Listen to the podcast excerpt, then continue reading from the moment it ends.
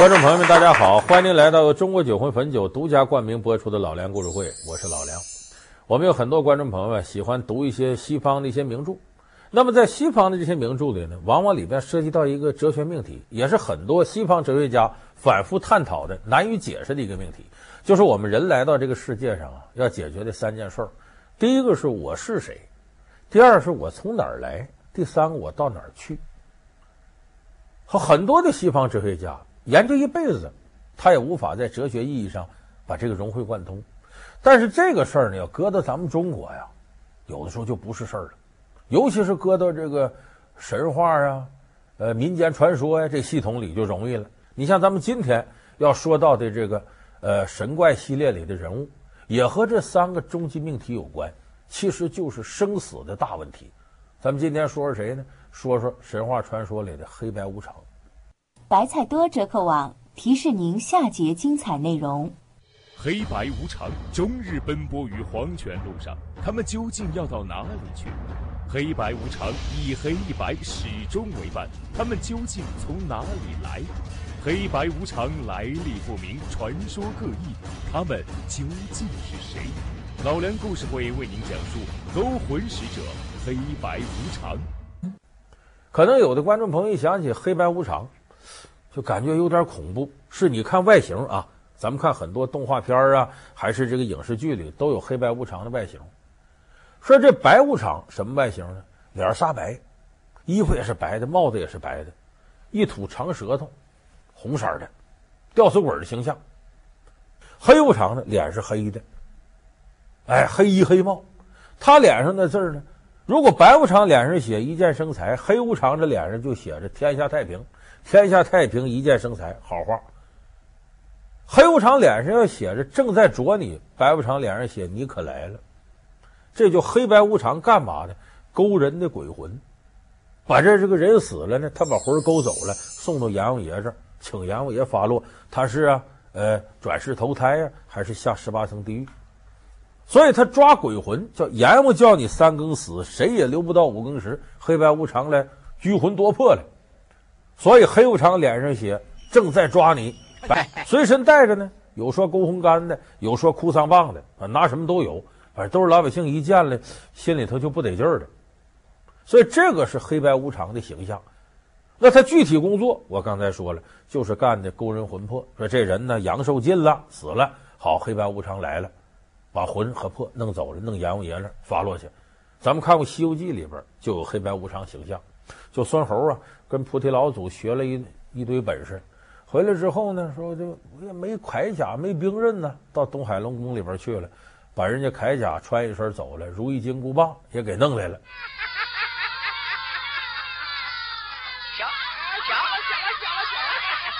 这高兴啊，和他那些狐朋狗友牛魔王他们喝酒，喝喝的迷迷瞪瞪的就睡着了。这个孙悟空是个猴，他也有阳寿。这个时候他的阳寿尽了，就该死了。那边判官生死簿上写着：“这孙悟空阳寿已尽。”黑白无常这时候飘飘渺渺就来了，就把孙悟空这魂儿啊勾出来了，带到阎王爷那去。幽冥界是阎王管的地方。嗯，我怎么到了这儿来了？孙悟空，这是阴曹地府，你的阳寿到头了。俺老孙超出三界之外，不在五行之中，他怎么派人来抓我？哼！万物生灵，哪个不归我管？我叫他三更死，他就活不到天明。哈哈哈哈哈！这不孙悟空能耐大呀，不甘心我就这么死了，大闹阴曹地府。把阎罗王和判官打的屁滚尿流，生死簿拿来，凡是带猴这片歘全给勾了。快拿生死簿来，我看。呃呃，是是，判官，呃呃，快把生死簿拿来，呃，给上仙查看。拿笔来。快点，快点。是是是。哎呀，哎呀。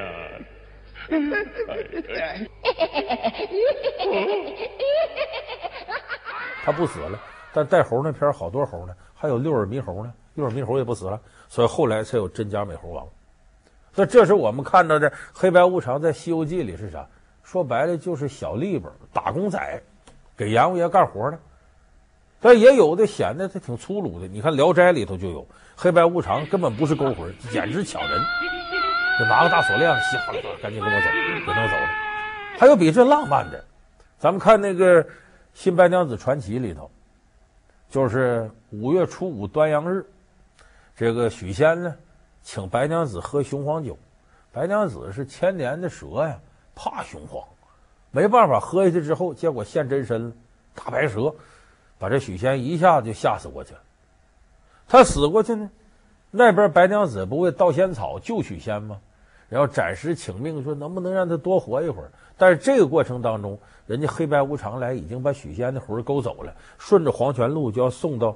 这个说许仙在黄泉路上还唱歌了，完了黑白无常给伴舞。那当时我看到这我都乐了，我这创乐。所以就是我们在影视剧里呢，经常能见到这个黑白无常这个形象，他其实也作为一种生死轮回的象征。那么这个象征从哪儿来呢？就是老百姓对死亡的这种认知，就每个人都觉得死亡很神秘、很可怕，但同时他也寄托着此生的一些不如意。说你看，在阳世间呢，你这个人造了这么些孽，还过得很好，好人呢反而不长寿。那好，你等着，早晚有一天公平会来临。什么时候到阴间去？阳明看你造孽了，下地狱；好人升天。所以他为了寄托这辈子感受到的不公平和不满，他就创造两个世界：天上天庭瑶池，玉皇大帝；这边地底下阎王爷，好人就升天。坏人就下地狱，不好不坏，转世投胎，再来一辈儿再看看。所以，他这个传说都来自于人对现实的写照。所以我们不能仅仅用封建迷信四个字把这些东西都打进历史垃圾堆，它是有现实意义的。那么说，这个黑白无常，很多人纳闷说，为什么这个勾魂这鬼儿叫无常鬼呢？首先，咱们得说无常是什么意思？无常其实就是不确定、变幻不定为无常。这无常呢，原本是咱们从佛教用语那里给借过来的，变幻不定，这是形容词，但是在佛教里，无常也是个名词。哎，你比方说生灭无常，指着世间万物，就所有的东西。你想一想，天有不测风云，人有旦夕祸福，你这时候活，下时候不见得能活。夜晚脱下鞋和袜，不知明早穿不穿，这为无常，生灭无常。就生死不定的意思。说黑白怎么不说黄无常、绿无常、紫无常呢？为什么非黑白呢？这个跟中国的道家阴阳学说有关系。就是你看道家讲道生一，一生二，二生三，三生万物，讲的是呢一生太极，太极生两仪，两仪生四象，四象生八卦。咱们看那个道家好有那叫太极图，一个圆圈哎，这一个 S 型。这边一点，这边一点，这边黑，这边白，完了旁边画着八卦，这叫太极图。整个这个就为太极，太极生两仪，两仪是什么？两仪就是阴阳，黑白就是阴阳。两仪生四象，有这个老阳、少阳、老阴、少阴，这为四象。四象生八卦，乾坎艮震巽离坤兑。黑白象征着阴阳。所谓黑白无常，为什么是黑白呢？就我刚才说，象征着一阳一阴一阳。这是中国道教的传统文化，它没有紫黄，因为黑白就是阴阳。那么说黑白无常，有人说勾魂的事儿，一个人就够了，拿个勾魂罐上去跟我走吧就完了，怎么还黑白无常同时出现呢？两个人一起出来呢？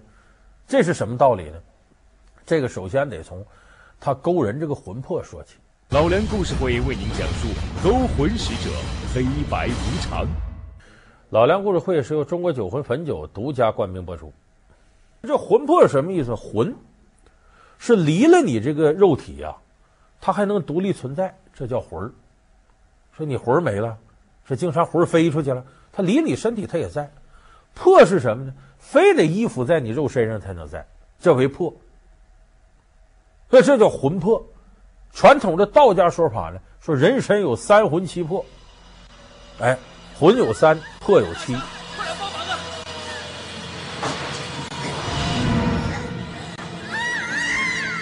太阳阳光照着他，不然他会魂飞魄散，不能投胎了。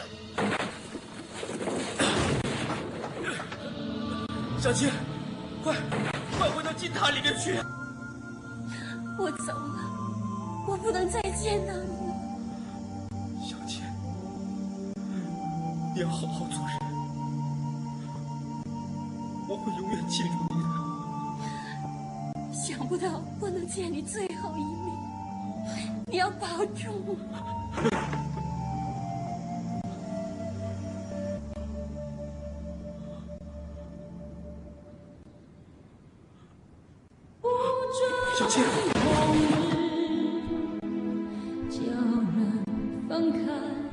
说这个人死了之后，叫魂飞魄散，就这魂儿也走了，魄也散了，这这人彻底就没了。你看，说什么是僵尸呢？道家有解释，就是魂儿飞了，但是魄没散，就这个人身上还有着魄，所以这时间长了形成僵尸，不死不活的。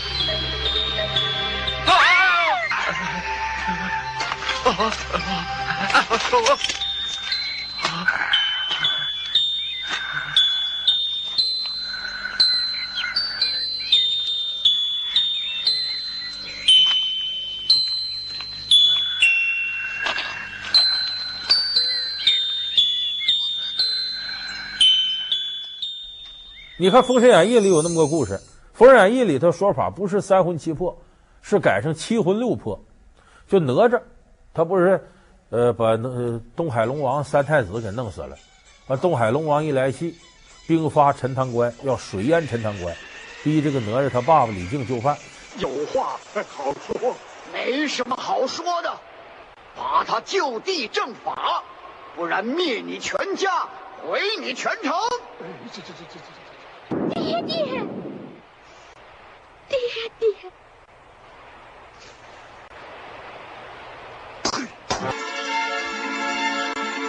有人说：“爸，我给你惹祸了，拉倒吧！我呀，割肉还母，割骨还父，哎，就是父精母血造成我嘛，我把身体还给你，我死了不要了。”老妖龙，你听着，我一人做事一人当，不许你们祸害别人。你的骨肉，我还给你，我不连累你。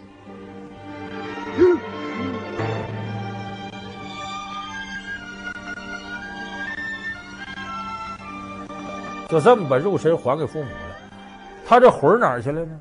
就让阴曹地府给拘走了。所以他师傅乾元山金光洞太乙真人一看，要给这个徒弟复原，怎么复原呢？身体没了，这魄也没了。就用莲花给摆成哪吒身体的形状，这样把哪吒这六魄先招回来。六魄在外边散着呢，魂在哪儿呢？在阴曹地府呢。再招他的七魂，把魂招来，七魂六魄都在，哪吒不能站起来了